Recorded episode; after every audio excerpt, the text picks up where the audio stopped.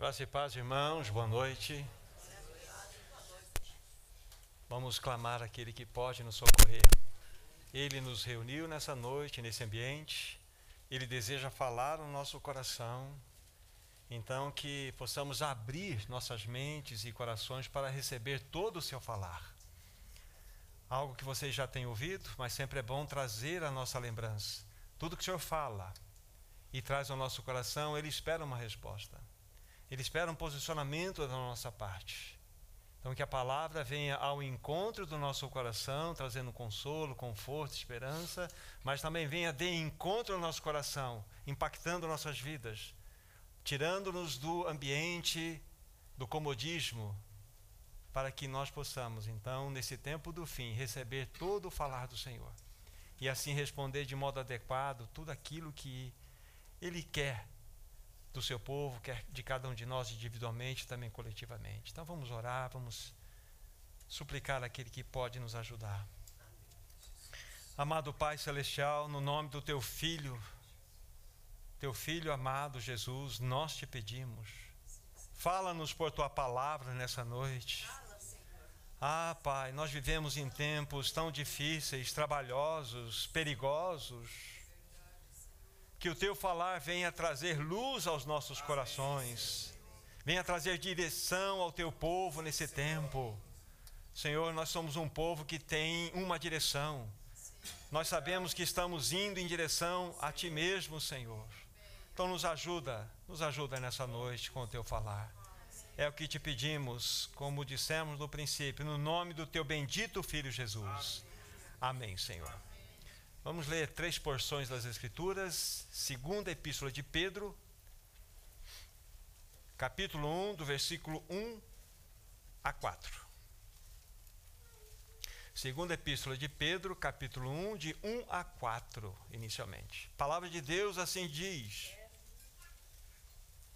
Simão Pedro, servo e apóstolo de Jesus Cristo, aos que conosco obtiveram fé igualmente preciosa na justiça do nosso Deus e Salvador Jesus Cristo. Graça e paz vos sejam multiplicadas no pleno conhecimento de Deus e de Jesus Cristo, nosso Senhor.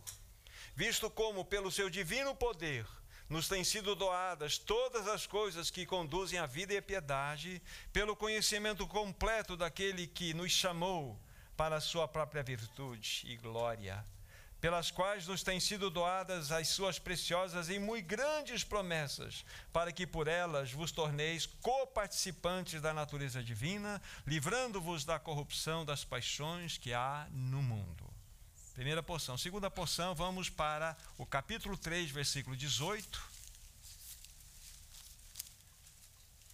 É o último verso né, dessa segunda carta de Pedro capítulo 3, verso 18. Antes, crescei na graça e no conhecimento de nosso Senhor e Salvador Jesus Cristo. A Ele seja a glória, tanto agora como no dia eterno. E por fim, capítulo 1 de 2 Pedro, onde estávamos há pouco, versículos 14 e 15. Segunda Epístola de Pedro, 1, 14 e 15. 15. Certo de que estou prestes a deixar o meu tabernáculo, como efetivamente o nosso Senhor Jesus Cristo me revelou, mas de minha parte esforçai-me-ei diligentemente por fazer que, por todo o tempo, mesmo depois da minha partida, conserveis lembrança de tudo. Por enquanto, estas aí as porções que nós vamos estar lendo. O encargo, como os irmãos sabem, nós iniciamos no domingo anterior, domingo à noite, é falarmos da segunda epístola de Pedro e o tempo do fim. E hoje nós vamos dar um passo seguinte. Fizemos na reunião anterior uma introdução apresentando para os irmãos o grande contexto no qual esta carta nasceu. Vamos falar um pouquinho logo mais disso. Permitam-me ainda lembrar da relevância de nós estudarmos esta segunda carta de Pedro. Primeiramente, é para que nós enxerguemos esse mundo com os óculos das Escrituras Sagradas. A única maneira de nós discernirmos o tempo no qual nós estamos inseridos é olharmos para esse mundo com os óculos chamados Escrituras Sagradas. Porque assim nós vamos discernir o ambiente político em que vivemos, o ambiente econômico em que vivemos, o ambiente social em que vivemos, o ambiente cultural em que estamos envolvidos e também o ambiente religioso do qual nós fazemos parte. Vocês e eu teremos a compreensão clara, discerniremos o tempo do fim no qual estamos hoje vivendo é somente através dos óculos chamados, chamados Escrituras Sagradas. Isso é um desafio, nós vamos falar um pouco disso logo mais, para todos nós sermos o povo da palavra de Deus. Porque assim, quando estamos alimentados da palavra do Senhor, nós vamos estar protegidos pela própria palavra. Então, para discernirmos o tempo do fim, através dos óculos das Escrituras Sagradas, e, em segundo lugar, a relevância do nosso estudo é nos preparar para a volta do Senhor. É estarmos adequadamente preparados para aquele glorioso dia, quando, ao soar da última trombeta, aqueles que em Cristo morreram ouvirão e sairão dos seus túmulos, ganharão corpos glorificados igual ao corpo de Cristo. E nós, os vivos, os que estivermos aqui, nós seremos transformados como um piscar de olhos, e junto com estes que saíram dos seus túmulos, encontraremos o nosso amado Senhor nos ares. Então nós devemos estar preparados para que aquele dia, ou naquele dia, nós não nos afastemos envergonhados do Senhor. Que terrível juiz é este! Nós temos que abaixar a nossa fronte para o chão e nos afastar envergonhados da vinda do Senhor. Que isso não seja a minha e nem a sua história, meu irmão, minha irmã. Que o Senhor nos ajude, nos socorra. Já falamos aqui aos amados irmãos que essa segunda carta ela foi escrita durante um período de dura perseguição, de uma perseguição brutal, desferida por Nero contra o povo de Deus. Vocês se lembram, Nero havia levantado o que? Um álibi para culpar os cristãos pelo incêndio que ele mesmo provocou na cidade de Roma. Já falamos disso com fartas informações na reunião passada. Mas essa carta, bem como a primeira carta, surgiu dentro dessa esfera de grande sofrimento. Mas a grande diferença entre essa segunda carta que estamos estudando aqui e a primeira carta é, é que, na primeira carta, quando Pedro escreve aos irmãos da dispersão, aqueles irmãos estavam debaixo de uma violenta perseguição.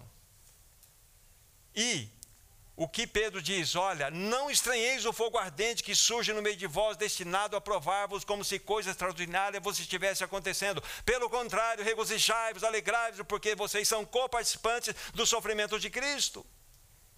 Então vocês conseguem entender porque Pedro usa essa expressão, não estranhos o fogo ardente que surge no meio de vós. Era uma dura provação que recaía sobre aqueles irmãos, mas que eles deveriam se alegrar, se regozijar com os sofrimentos, porque eles estavam sendo aqueles que participavam em Cristo Jesus dessa realidade. Mas essa era, vamos dizer assim, a motivação de Pedro escrever a primeira carta eles estavam sendo duramente perseguidos. Porém, na segunda carta, Pedro já avisava uma outra realidade para encorajar aqueles mesmos irmãos que receberam a sua primeira carta. Ele estava desejando alertá-los sobre o perigo dos falsos mestres que sorrateiramente estavam surgindo no meio do povo de Deus eu encorajei os meus irmãos a lerem a, a, segunda epístola em especial, e se vocês leram, vocês vão se lembrar, e nós vamos tratar isso numa outra reunião, capítulo 2, de modo específico. Mas Pedro tinha no coração exatamente alertar, chamar a atenção daqueles irmãos desse perigo terrível que, de maneira sutil, sorrateira, aqueles mestres estavam se levantando entre o povo de Deus e trazendo doutrinas perniciosas, pervertidas em especial dentro daquele, daquele conhecimento gnóstico, que dentro das suas grandes variações, uma delas era o seguinte: que a matéria para nada presta, somente aquilo que é espiritual é bom. Isso significando que eu poderia fazer o que eu bem entendesse com o meu corpo, poderia viver a vida mais desregrada, que isso não afetaria de forma alguma todas as realidades espirituais que eu pudesse ter em mim. Então, esses falsos mestres trouxeram esse tipo de maligna doutrina para dentro da igreja. E eles, esses falsos mestres, arrebanharam grandes multidões após ele. Após eles. Então, Pedro está escrevendo essa carta para orientar, alertar aqueles irmãos.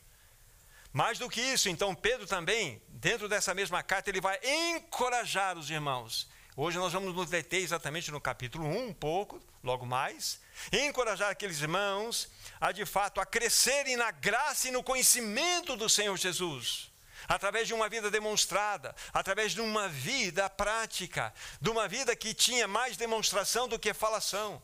Uma vida ascensional, uma vida além do véu, uma vida na presença do Senhor, uma vida de santidade, uma vida de separação do mundo em meio a todas aquelas situações. Então, Pedro, bem nos primeiros versos aí, até mais do que nós lemos, vai encorajar aqueles irmãos a viverem uma vida de santidade, uma vida aos pés do Senhor. Então, essa é uma das finalidades de Pedro também escrever essa segunda carta. Em, em realidade maior, é para realmente aqueles irmãos estarem atentos com tudo que os falsos mestres estavam fazendo no meio deles. Mas de que maneira eles seriam protegidos desses falsos mestres? Vivendo uma vida de santidade, vivendo uma vida prática na presença do Senhor. É isso que ele vai tratar conosco no primeiro capítulo. Mais um assunto ele trata nesse primeiro capítulo, que ele vai mostrar a supremacia das escrituras sagradas. Ele vai mostrar que a palavra de Deus é inerrante, a sua origem divina. A palavra, a escritura, ela não veio por elucubrações humanas, ela veio revelada pelo Espírito Santo. É, daqui a pouco nós vamos ver com atenção sobre esse detalhe. Então Pedro está chamando a atenção desses irmãos. Então o primeiro foco é cuidado com os falsos mestres. O segundo, vocês precisam se fortalecer. Isso é uma palavra para nós. É uma palavra para nós como nós vamos verificar, irmãos, o que está acontecendo na sociedade, entre aspas, cristã, nesse tempo do fim, é uma coisa inimaginável é a reedição da história desta carta no nosso tempo agora. Não só dessa carta, como de Judas, como de 2 Timóteo. Porque elas estão muito próximas dentro de uma realidade, de um ataque terrível que a igreja estava sofrendo dentro daquele tempo. Então Pedro está encorajando eles a se firmarem nessa realidade de uma vida de santidade, uma vida prática, mas também estarem fundamentados no alicerce chamado Palavra de Deus. E por fim, Pedro, nessa carta, no seu capítulo 3, ele vai mostrar exatamente o que o dia do Senhor, o grande dia do Senhor é, significa. Ele fala assim: que esse grande dia virá como o ladrão e apanhará todos aqueles que não estiverem vigiando. Virá como ladrão. E Pedro narra aquilo que acontecerá na grande tribulação e nas palavras de Jesus. Mateus capítulo 24, a partir do versículo, versículo 29. Se vocês quiserem dar uma olhadinha, Mateus 24, a partir do versículo 29, é exatamente o que Pedro reproduziu para nós lá. Ali nós temos algo que chama a atenção dos nossos corações. Pedro falou daquela forma, lembrando-se do que Jesus falou, lembrando do que Isaías falou no passado também, nós não vamos verificar isso, vamos deixar para o tempo que trabalhamos no capítulo no capítulo 3, mas aqui no capítulo 24 de Mateus, a partir do versículo 29, diz assim: Logo em seguida a tribulação, daqueles dias o sol escurecerá, a lua não dará sua claridade, não é isso? As estrelas cairão do firmamento, os poderes do céu serão abalados. Então aparecerá o sinal do Filho do Homem. Não é isso? E todos os povos se lamentarão e verão o Filho do Homem vindo com poder e muita glória. E os seus anjos se dará uma ordem para que dos quatro cantos dessa terra o que ele vai fazer? Através de um clangor, clangor de trombetas, vai reunir todos os seus escolhidos de uma a outra extremidade do céu. Isso fala de arrebatamento. Isso fala de uma única vinda do Senhor Jesus Cristo. Esse é o ponto. Então, o capítulo 3 tem essa característica. E quando nós estivermos olhando com mais detalhe o capítulo 3, em especial, essa, essa colocação que ele fala que o dia do Senhor virá como ladrão. Como ladrão, o que significa isto? Nós vamos estudar as cinco porções bíblicas onde aparece essa realidade. O que significa vir como ladrão? A quem estas palavras estão sendo dirigidas? Para quem o Senhor Jesus Cristo virá como ladrão? O que de fato elas representam para nós? E impressionantemente nós vamos perceber que todas as vezes que nós olharmos, duas vezes em Apocalipse, uma vez aqui em Tessalonicense e em Mateus, vamos perceber que o objetivo maior de que quando o Senhor mostra-nos a sua vinda dentro dessa característica é para que o seu povo tenha duas realidades em experiência: viva uma vida de vigilância e uma vida de santidade. Todas as vezes. Nós devemos viver uma vida de vigilância e de santidade. Então, essa é a grande exortação de Pedro no capítulo 3. Mas vocês perceberam que Pedro, quando ele coloca para nós aqui que o dia do Senhor virá como ladrão, e os céus passarão com estrepitoso estrondo, os elementos se desfarão abrasados, também a terra e as obras que nela há serão atingidas. Gente, é como se Deus rasgasse esse universo e colocasse a sua face: eis-me aqui. Irmãos, vocês estão preparados para isso? Essa é a grande questão.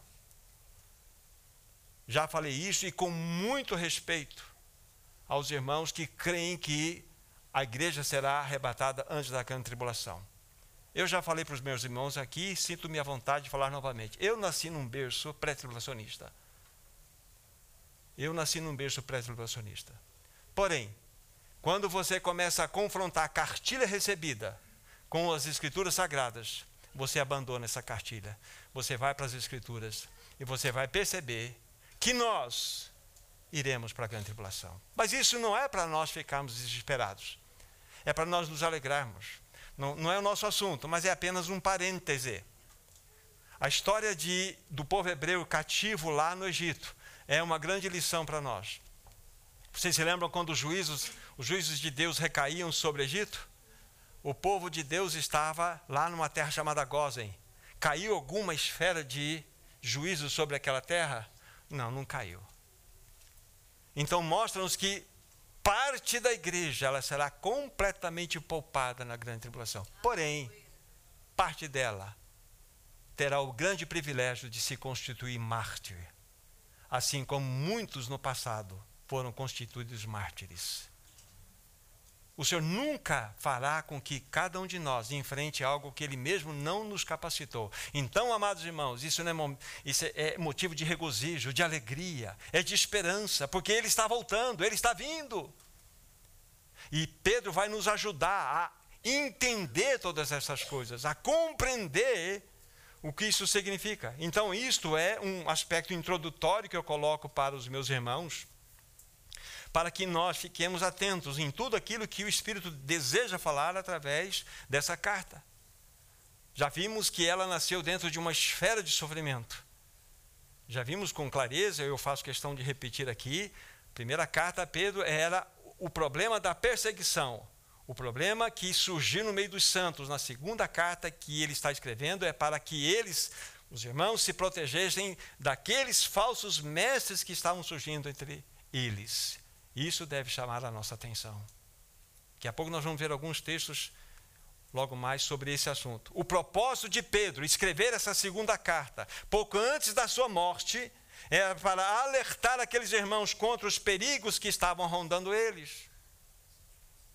Os ataques internos de falsos mestres, falsos ensinos que estavam entrando na igreja eram mais terríveis e mais malignos do que a própria perseguição desferida pelo Império Romano. Muito mais. Então Pedro tinha esse encargo no coração para que eles fossem alertados. Deixem o dedinho aqui, vão para Atos dos Apóstolos, capítulo 20. Aqui nós vamos ver na experiência do apóstolo Paulo. O apóstolo Paulo quando ele marca um encontro com os presbíteros da igreja de Éfeso. E ele tem algumas coisas a dizer aqui àqueles irmãos. Atos dos Apóstolos, capítulo 20. Aqui nós vamos ler do versículo 28 a 30. Vejam só o que Paulo está dizendo, orientando aqueles irmãos. Atendei por vós e por todo o rebanho, sobre o qual o Espírito Santo vos constituiu bispos, para pastoreares a igreja de Deus, a qual ele comprou com seu próprio sangue. Eu sei que depois da minha partida entre vós penetrarão lobos vorazes que não pouparão rebanho. E pre presta atenção, verso 30. E que dentre vós mesmos se levantarão homens falando coisas pervertidas para arrastar os discípulos atrás deles. Verso 31 vale conferi-lo também. Portanto, vigiai, lembrando-vos de que por três anos, noite e dia, não cessei de admoestar com lágrimas a cada um então nós temos aqui Paulo também dentro de um contexto. Ele está, pelo Espírito Santo, discernindo aquilo que iria acontecer. Que o rebanho seria atacado tanto por pessoas, por homens vindos de fora, por lobos devoradores, como internamente surgiriam aqueles que entrariam para destruir o rebanho. O Senhor Jesus mesmo disse, né, no final do seu Sermão do Monte, capítulo 7 de Mateus, versículo 15, que nós deveríamos estar acautelados. Lá diz assim, Mateus 7, versículo 15: Acautelai-vos dos falsos profetas, que se vos apresentam disfarçados em ovelhas, mas por dentro são como lobos voradores. Esse é o grande perigo. Irmãos, é que o nosso contexto, a nossa esfera de relacionamento, ela se limita muitas vezes entre nós mesmos. Mas quando você abre os teus olhos e começa a enxergar mais longe, o que está acontecendo no, na sociedade cristã é uma coisa inimaginável. Pastores que veementemente defendiam a veracidade da palavra de Deus como uma verdade inerrante das Escrituras Sagradas ousadamente dizem que a Bíblia precisa ser novamente reescrita para atender às demandas culturais da nossa sociedade. Que esta velha palavra não atende mais os anseios de uma cultura pós-moderna. Então nós não precisamos, nós precisamos mudar o que a Bíblia diz. Isso é que está acontecendo. Então a gente vai perceber vários detalhes nas Escrituras Sagradas, até pela fala do apóstolo Pedro, que o que nós estamos estudando, o que eles vivenciaram na história, aqueles irmãos que estavam em perseguição e sofrendo isso, nós estamos vivenciando hoje. Não tenham a menor dúvida. O vai, vai estar, o está, estão sendo reeditados os dias do Império Romano no nosso tempo. E nós, como povo de Deus, precisamos estar alertas, entender o que a carta de Pedro quer nos orientar, nos ajudar. E hoje, com a ajuda do Espírito Santo, o que vamos considerar é alguns aspectos, alguns textos e apontar para duas verdades que o capítulo 1 vai nos apresentar. Primeiramente, é a verdade de nós vivemos uma vida de prática de santidade. É a outra para que nós estejamos fundamentados na inerrante palavra de Deus. Dois aspectos fundamentais que o capítulo 1 vai estar nos apresentando. É lógico, amados irmãos, nós não poderemos fazer aqui, não é nem um intento, de fazer um estudo exatamente de rebuscar todas as, as realidades que envolvem as belezas que estão aqui. Mas é dar um norte para os irmãos, para que vocês mesmos busquem na meditação pessoal e se enriqueçam ainda mais com aquilo que a palavra de Deus tenha nos mostrado. Muito bem. Dito isto, nós fizemos a primeira leitura no capítulo 1, versículo 1 a 4. Logo no primeiro versículo diz assim: Simão Pedro, servo e apóstolo de Jesus Cristo. Aqui aparece a palavra primeiro servo e depois apóstolo. A palavra servo aí é doulos. Eu vou fazer apenas essa observação porque eu creio que é, é impressionante. Essa palavra doulos, servo, é, ela seria melhor traduzida como escravo. Porque o servo é aquele, vamos dizer assim, é aquele serviçal que ele, se desejar, pode trocar de amo, ele pode trocar de senhor. Mas o escravo não. O escravo é aquele que foi comprado como uma propriedade. Então o servo não tem direito algum. O seu senhor, o seu proprietário, aquele que comprou, o determinado servo tem o direito de fazer o que bem entender com ele, inclusive matá-lo, sem que a lei de então pudesse interferir.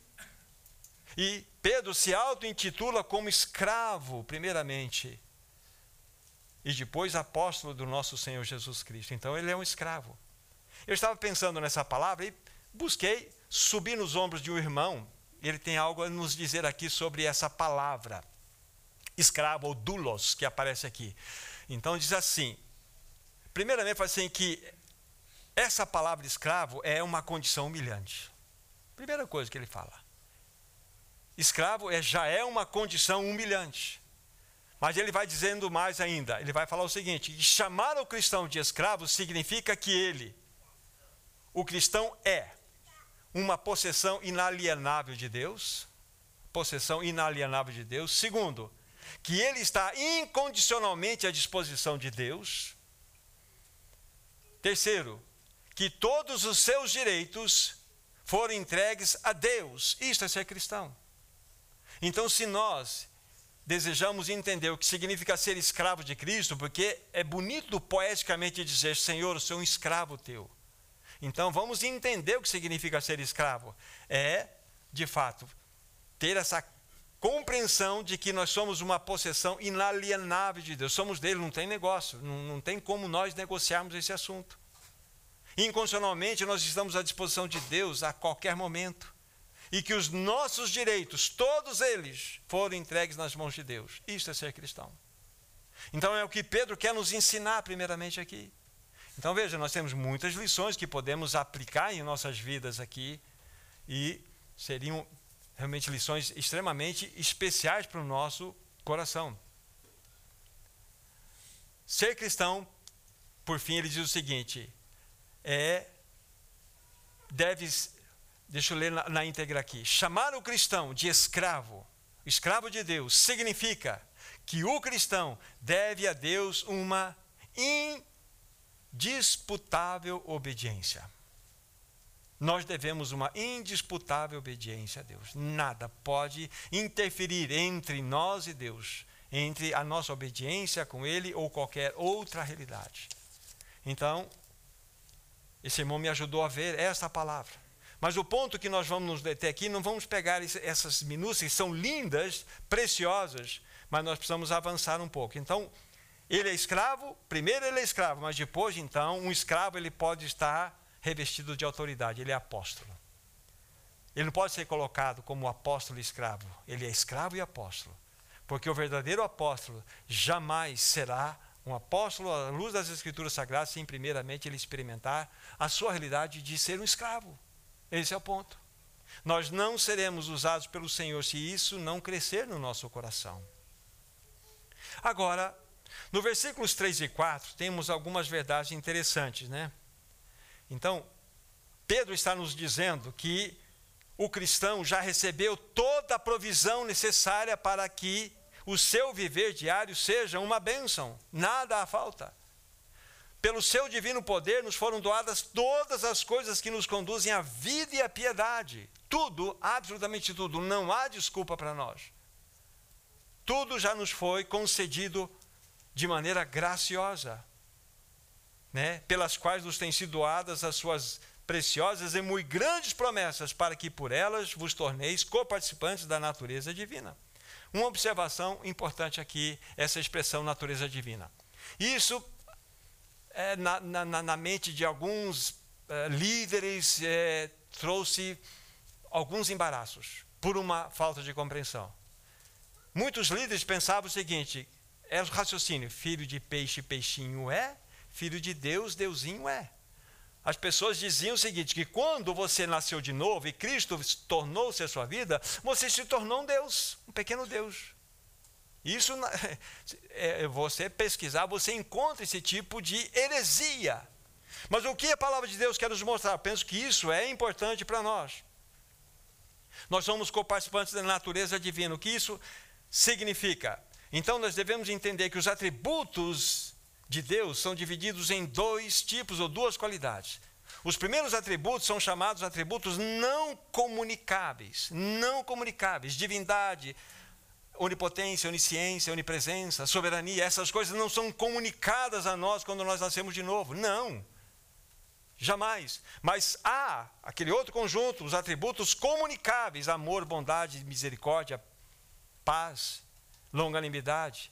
Estas realidades são comunicações chamados atributos de Deus para os santos. É aqui que nos caracteriza como imagem ou imagem e semelhança de Deus. É quando nós expressamos estas belezas que não nos pertencem. Então as pessoas veem Cristo em nós, e quando eles veem Cristo em nós, precisam ver bondade, mansidão, misericórdia, paciência, graça, amor. O amor que nós expressamos não é um amor que nasceu no nosso coração, mas é fruto da sua realidade em nós. Então está claro para nós. Então, ser co-participante da natureza divina é através dos atributos comunicáveis. Aí sim, é quando nós expressamos esta realidade. Agora, na sequência, versos 5 a 7 tem algo extremamente rico para nós. Exatamente, parece-me que o farolete de Pedro está aqui para que os irmãos coloquem a sua atenção naquilo que ele deseja. Tá? Versículos 5 a 7. Por isso mesmo, vós, lembre-se sempre, coloque-se no contexto. Coloque-se no contexto daqueles irmãos que estavam recebendo essa carta, pressionados, eles estavam debaixo de realmente uma perseguição e debaixo daquela aquele ataque maligno dos falsos mestres. Então, versículo 5: Por isso mesmo, vós, reunindo toda a vossa diligência, associai com a vossa fé a virtude, e com a virtude o conhecimento, e com o conhecimento o domínio próprio, com o domínio próprio a perseverança, com a perseverança a piedade, com a piedade a fraternidade, e com a fraternidade o amor.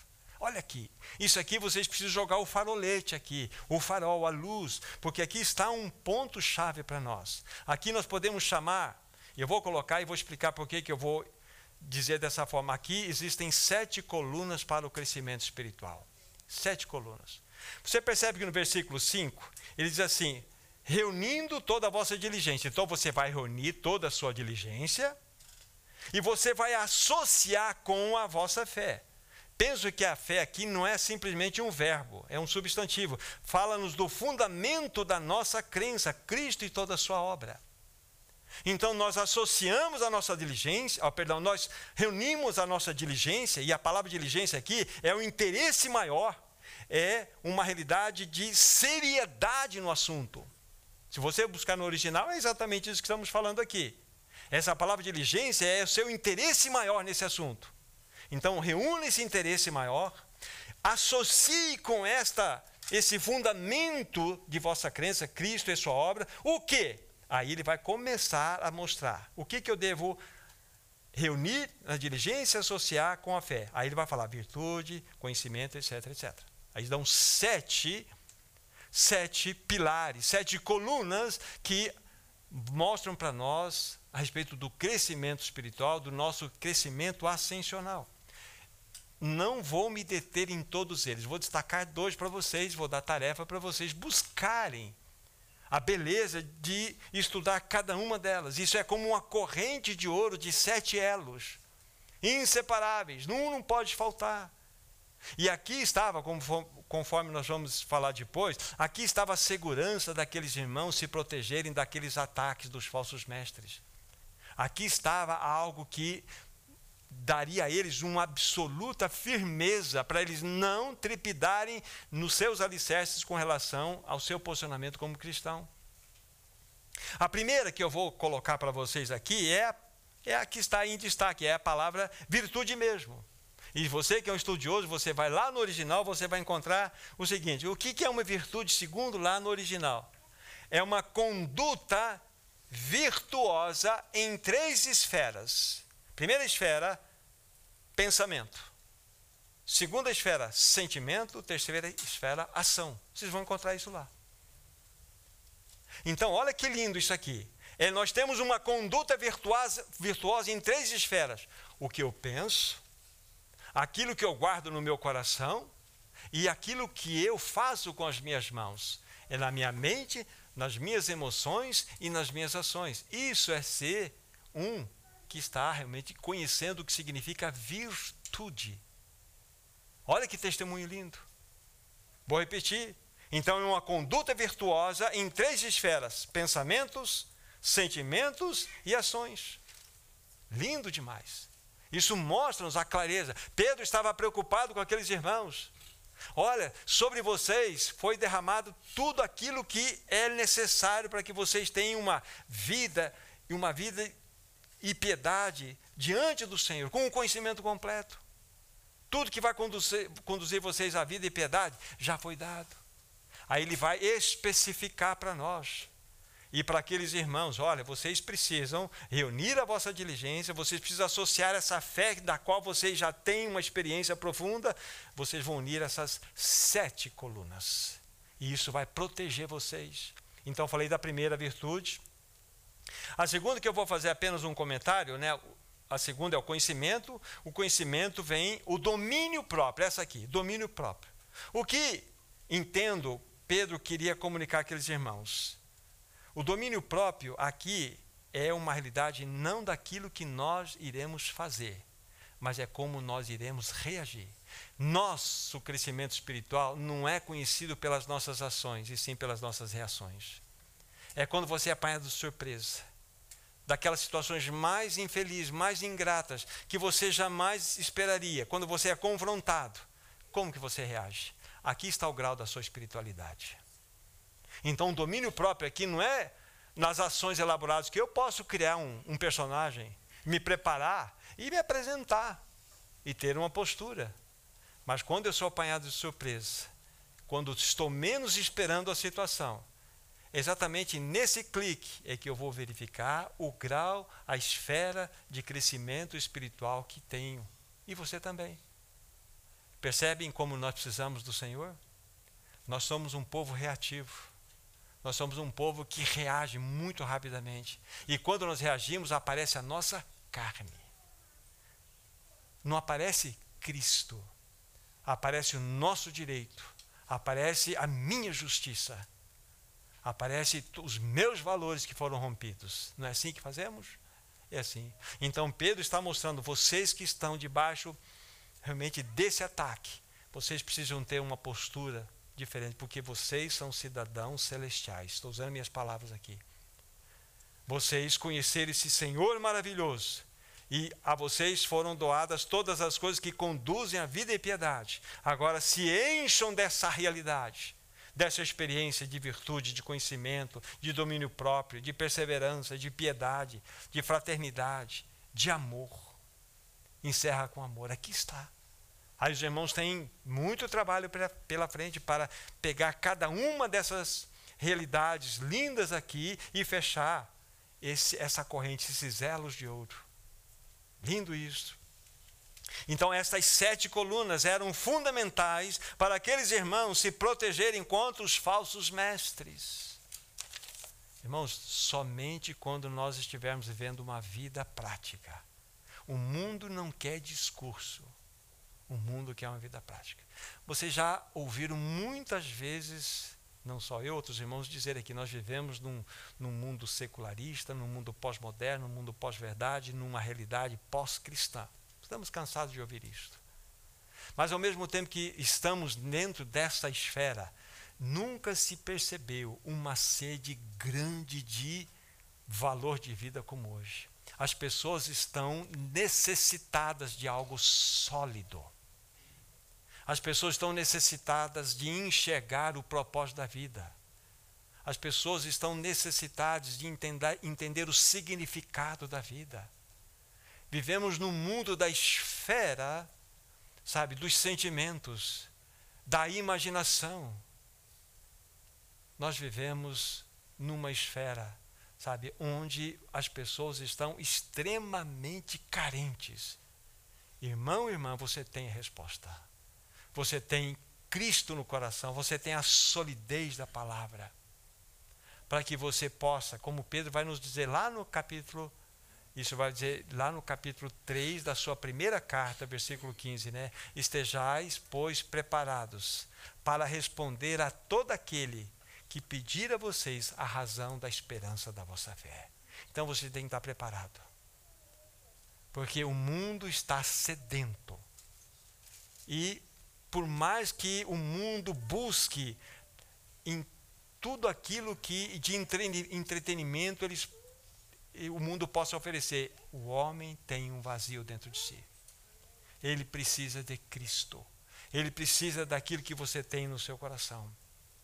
Então Pedro vai nos mostrar com clareza: olha, vocês precisam ficar firmes nesse ponto. Agora vamos versículo 8 e 9. Segunda Epístola de Pedro 1, 8 e 9. Porque estas coisas existindo em vós e em vós aumentando, fazem com que nem com que não sejais nem inativos nem frutuosos no pleno conhecimento de nosso Senhor Jesus Cristo. Pois aquele a quem estas coisas não está presente, não estão presentes é cego, vendo o sol que está perto, esquecido da purificação dos seus pecados de outrora. Olha só. Então, Pedro está colocando aqui no versículo, porque estas coisas existindo. Parece que essa palavra existindo é uma palavra que ela está aí por um encaixe apenas de formulação de uma frase. Mas essa palavra também é muito importante. Essa palavra existindo, lá no seu original, significa começar de baixo. Sabe o que significa isso? Fundamento. Fundamento. Começar de baixo. Essas coisas começando de baixo, sendo o fundamento, estas colunas irão formar o caráter de Cristo no cristão. Então, essas coisas precisam existir em nós, não seis delas, mas sete delas. Precisa existir, precisa se tornar o fundamento em cada um de nós. Senão, irmãos, nós iremos sucumbir. Nós iremos sucumbir diante das pressões que estão sobre nós. Irmãos, nós temos a palavra. Nós temos o Senhor que habita em nós. Nós temos como ajudar aquelas pessoas que precisam. Então Pedro está dizendo para aqueles irmãos: olha, se essas coisas não existirem em vocês, vocês se tornarão infrutuosos. Vocês precisam crescer nessa realidade. Agora, quando essas coisas não existem, no versículo 9, né? Conforme nós lemos, né? Não estão presentes, então nós nos tornamos cegos estamos vendo somente aquilo que está próximo, perto de nós. E, pior ainda, esquecemos da purificação dos nossos pecados. Olha só. É interessante aqui o que Pedro está chamando a, no, a nossa atenção. Essa palavra que aparece perto aqui, no versículo 9, na parte final, vendo o sol que é perto, é a origem da palavra miopia, né, que é muopaso, miopia, aquele que só o, o míope, normalmente, se ele tirar o óculos, ele vai ver com melhor, é, vamos dizer assim, melhor nitidez a sua leitura. É o míope. Então, Pedro está usando essa palavra para mostrar que se nós não estivermos sendo fortalecidos naquelas sete virtudes né, que falam do crescimento espiritual do cristão, se nós não estivermos, nós nos tornamos aqueles que apenas estão enxergando as coisas muito próximas, perto. Ou seja, nossos olhos devem enxergar longe, principalmente verticalmente, o Senhor. O Senhor. E aqui há algo que eu falei na parte final. Aí, estes que assim agem, eles estão esquecidos da purificação dos seus pecados. Irmão, não tem tragédia maior. Não tem pior situação séria do que esta. É uma tragédia mesmo, quando nós nos esquecemos da purificação do sangue de Cristo. Ah, irmãos, quantas coisas nós deixaríamos de fazer se o Espírito Santo nos lembrasse: olha o preço que foi pago por você, olha o valor do sangue que foi derramado naquela cruz por você. Esse é o ponto. Nós deixaremos de falar, de fazer e de reagir de muitas formas. Esse é o ponto. Então veja então a exortação. Então estamos juntos. Já nos foram doadas todas as coisas que nos conduzem à vida e piedade. Vimos a construção necessária de que essas sete colunas são importantes para que nós possamos estar protegidos. Porque essas coisas precisam crescer em nós, frutificar em nós, não o contrário. E ele vai concluir dizendo isso aqui, apenas o versículo 11, né? Desta maneira que vos será amplamente suprida a entrada no reino eterno de nosso Senhor e Salvador Jesus Cristo. Você tem graça de sobra. Você tem graça de sobra. A tua vida está esbanjando uma realidade espiritual. Esse é o grande privilégio. Isso é muito lindo. Então, avançando um pouquinho mais, versículos 12 a 15, nós lemos na nossa introdução os versículos 14 e 15. Mas aqui é interessante vermos do 12 ao 15 novamente. Por esta razão, sempre estarei pronto a trazer-vos lembrados acerca destas coisas, embora estejais certos da verdade já presente convosco e nela confirmados. Também considero justo, enquanto estou neste tabernáculo, despertar-vos com estas lembranças. Certo estou de que certo de que estou prestes a deixar o meu tabernáculo, como efetivamente o nosso Senhor Jesus Cristo me revelou. Mas, de minha parte, esforçar-me-ei diligentemente por fazer que, a todo tempo, mesmo depois da minha partida, conserveis a lembrança de tudo.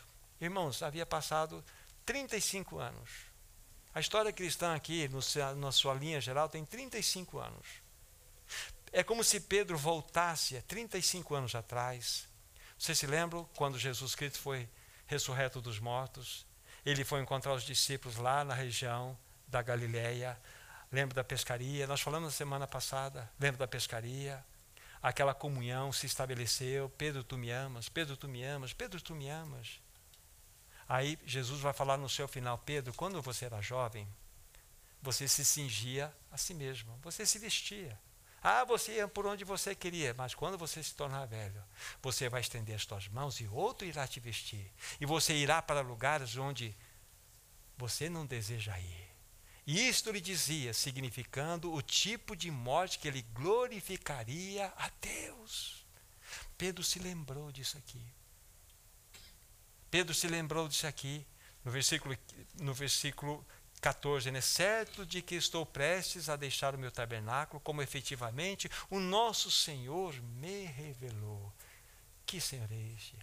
O velho soldado, cheio de cicatrizes, Pedro, de passar por, por passar por tantas coisas, estava prestes a tombar em batalha, irmãos. A tombar em batalha.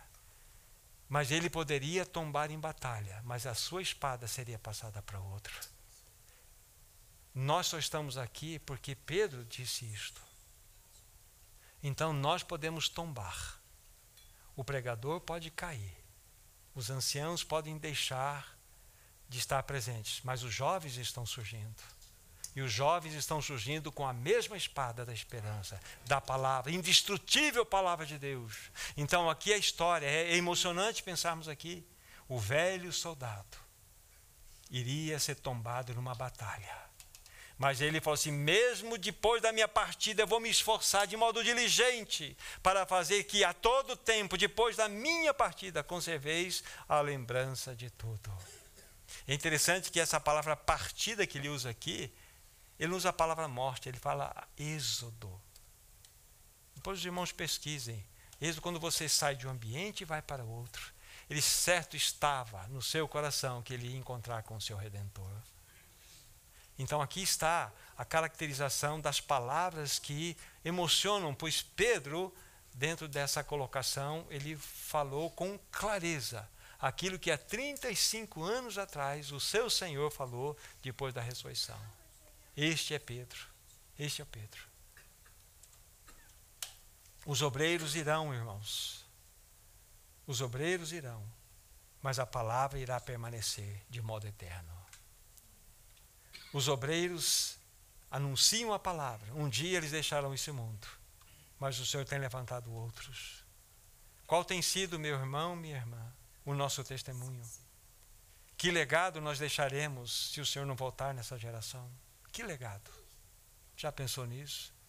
Não só isso vale para aqueles que ministram, isso vale para nós, como cristãos, como testemunhos testemunhas vivas. Que legado, Murilo, você vai deixar, Marquinhos, você vai deixar, Daniel, Sueli, Isabel, que legado nós iremos deixar se o Senhor não voltar nessa geração? Qual é a leitura que as pessoas fazem de nossas vidas?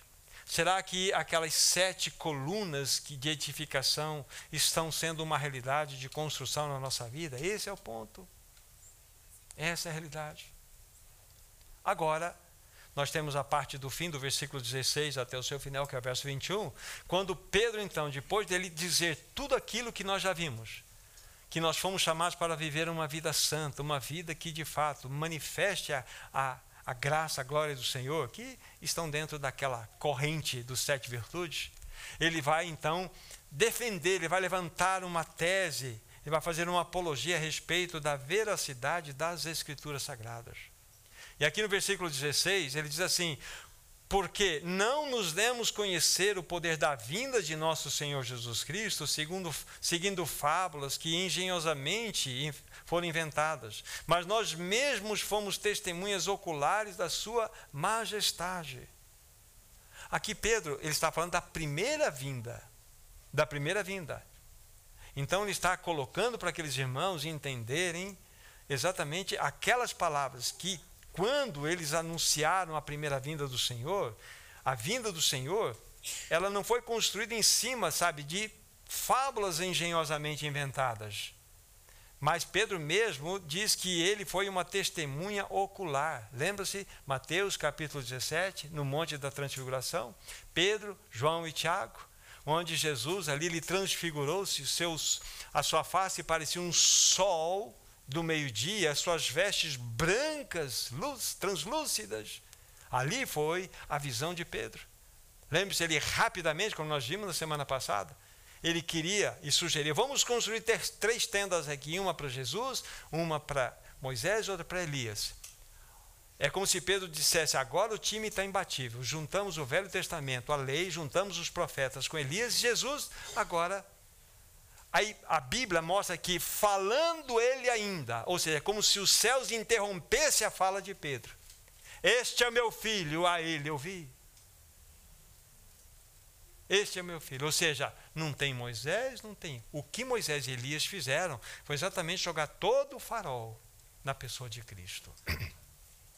Mas foi ali que Pedro viu a sua majestade. Foi ali que Pedro viu a sua glória com seus próprios olhos. Ele teve um testemunho.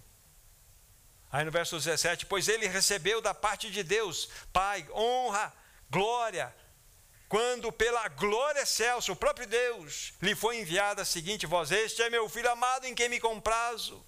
Olha que lindo. Ora, esta voz vinda do céu, nós a ouvimos quando estávamos com ele lá no Monte Santo. Olha só. Então Pedro está dando um testemunho pessoal. Nós não inventamos essa história da primeira vinda de Cristo. É interessante que quando nós estivermos estudando mais adiante, os falsos mestres, eles iriam não só renegar, conforme vamos ver depois, renegar o soberano Senhor Jesus Cristo, vão rejeitá-lo, como também eles vão jogar as escrituras no lata de lixo. Essa coisa aí da segunda vinda é coisa que, olha, sempre foi falado, os pais já falaram, isso nunca aconteceu. Então Pedro vai novamente depois alinhar, espera lá. É, foi quando ele vai falar do juízo vindo do dilúvio que veio e o juízo que virá do fogo. Ou seja, tudo tem, tem, tesourado. Ou seja, aí nós vamos fundamentar, onde Pedro se fundamentou, principalmente no livro de Isaías. Parece que escatologia é só Mateus 24, 1 Tessalonicenses e Apocalipse e Pedro. Não. Isaías, Abacuque, Sofonias, Joel. Está todas as palavras alinhadas uma após outra. E aqui nós temos então um fechamento. Então, Pedro está nos mostrando essa realidade aqui. Olha, nós vimos, nós vimos. Agora veja o versículo 19 até o 21. Temos assim tanto mais confirmada a palavra profética, e fazeis bem atendê-la, como uma candeia que brilha no lugar tenebroso, até que o dia clareie e a estrela da alva nasça em vosso coração, sabendo primeiramente que nenhuma profecia da Escritura provém de em particular elucidação porque nunca jamais qualquer profecia foi dada por vontade humana, entretanto, homens santos falaram da parte de Deus, movidos pelo Espírito Santo. Aqui está. Então, Pedro vai jogar o holofote na inerrante palavra de Deus. As escrituras sagradas, de Gênesis a Apocalipse. Se houve ou se há um livro mais combatido em todas as gerações na face dessa terra, chama-se Bíblia. E aqueles ateus sinceros e honestos que buscaram encontrar todos, todos os caminhos para denegrir a palavra de Deus, sendo eles honestos, eles se renderam à palavra do Senhor. Se curvaram diante da majestade de Deus. Ah, queridos irmãos, que Senhor é este? Que Senhor, é? a palavra de Deus é inerrante. Nós precisamos então nos encher dessa verdade, nos encher dessa palavra. Pedro está dizendo isso porque, conforme há pouco falei, os me falsos mestres iriam renegar veementemente as Escrituras sagradas e também o Senhor Jesus Cristo. Aí, depois, nós vamos verificar no capítulo 2 quais eram as tônicas, as, as teses desses falsos mestres. Mas ainda vamos caminhar um pouquinho pela frente. Vivemos hoje, amados irmãos, em dias turbulentos. Vivemos em dias completamente difíceis. E Paulo, nós vamos ver Paulo agora, ele descreve muito bem para nós a realidade do tempo de fim. Vamos ver na perspectiva de Paulo, 2 Timóteo, deixa o dedo aí, 2 Timóteo, volte um pouco a Bíblia. 2 Timóteo, capítulo 4, versículo 1,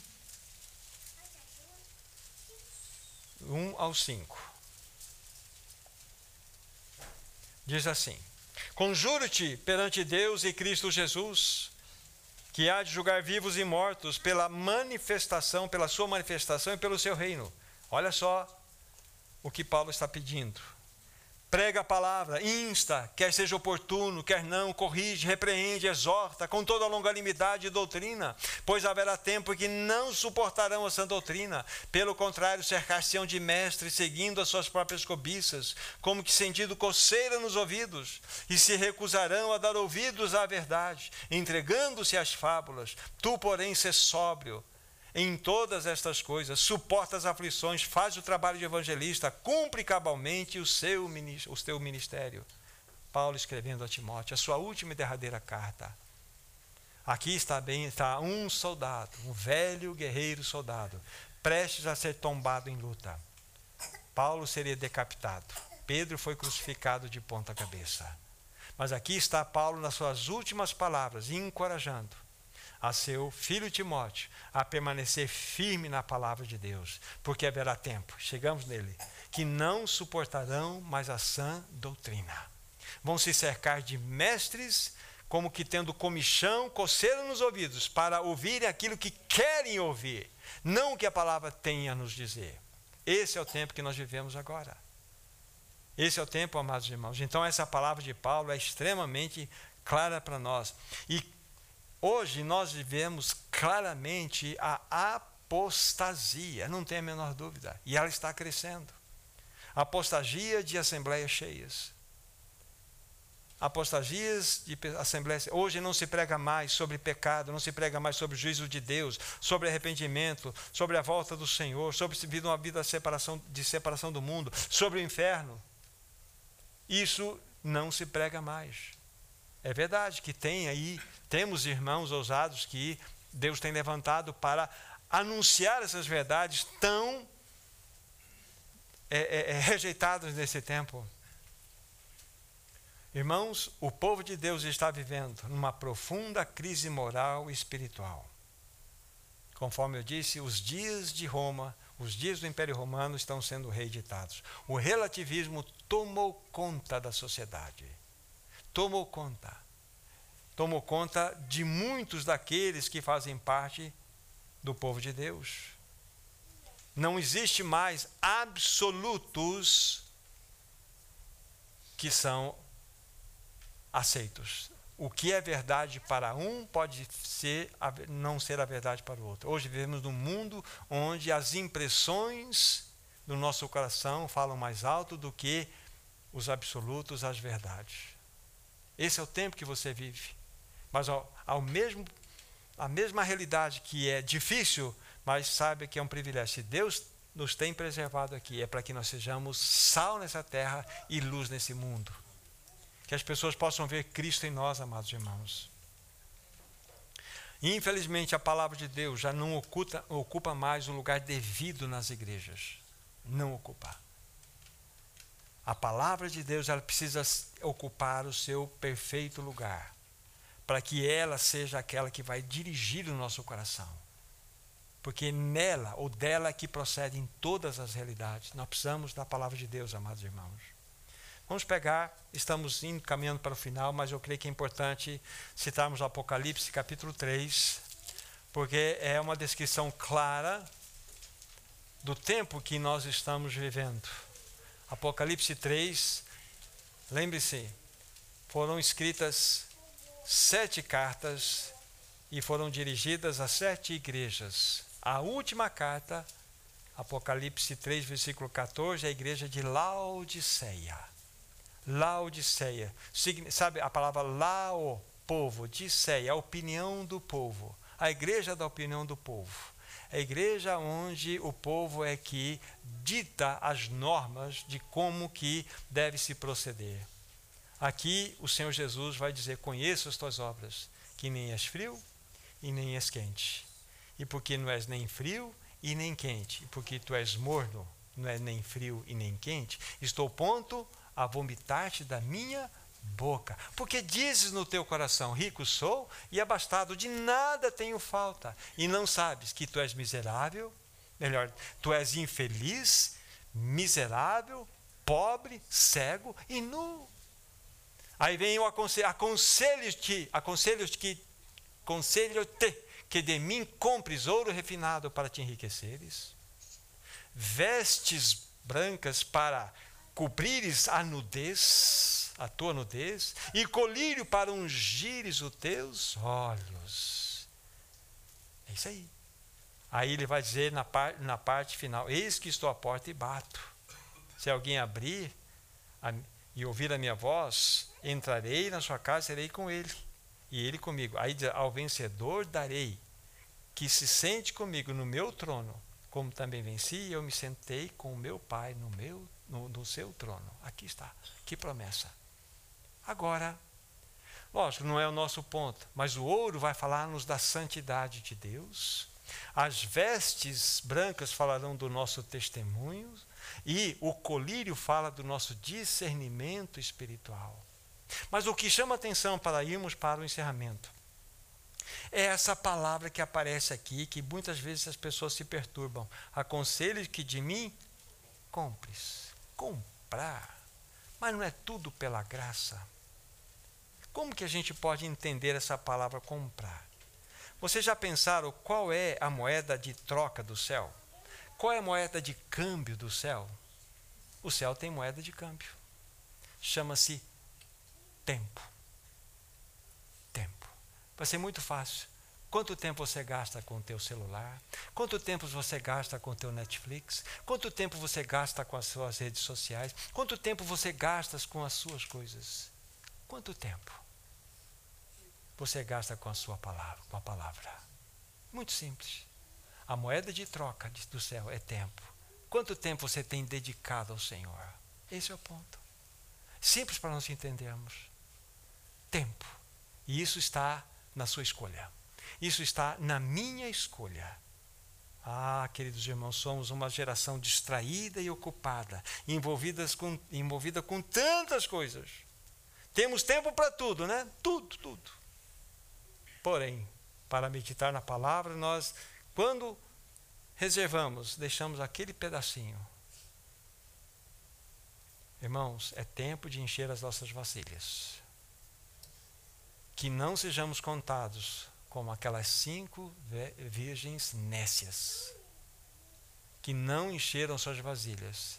E quando veio a meia-noite, eis que o noivo chegou.